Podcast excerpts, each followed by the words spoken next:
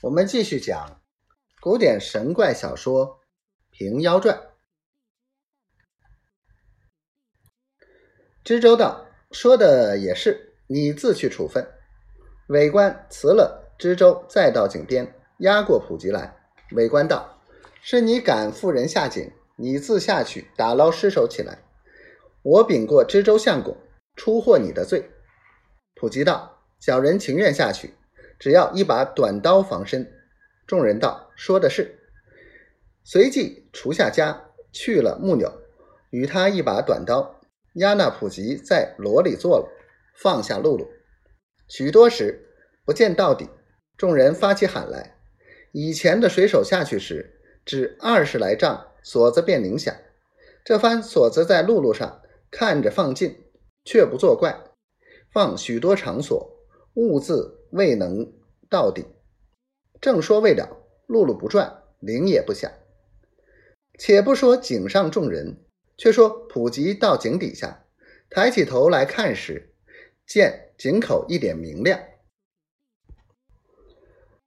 外面打一摸时，却没有水。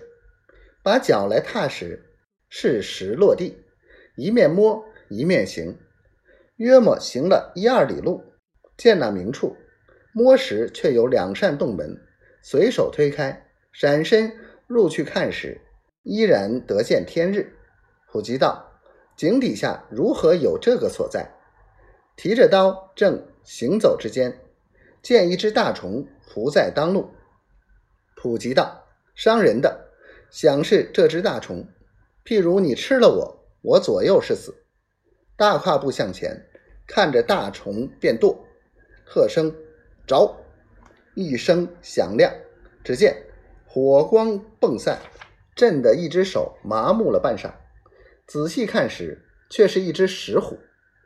普吉道：“里边必须别有去处。”又行了几处，只见两旁松树中间一条行路，都是鹅卵石砌嵌的。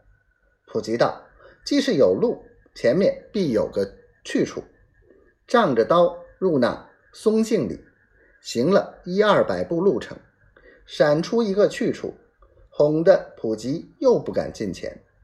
定睛看时，但见金钉朱户，碧瓦雕檐，飞龙盘柱细明珠，双凤尾屏明晓日，红泥墙壁纷纷玉柳间宫花，翠矮楼台。淡淡祥光笼瑞影，窗横龟背，香风冉冉透黄沙。帘卷虾须，皓月团团悬紫髻。若非天上神仙府，定是人间帝王家。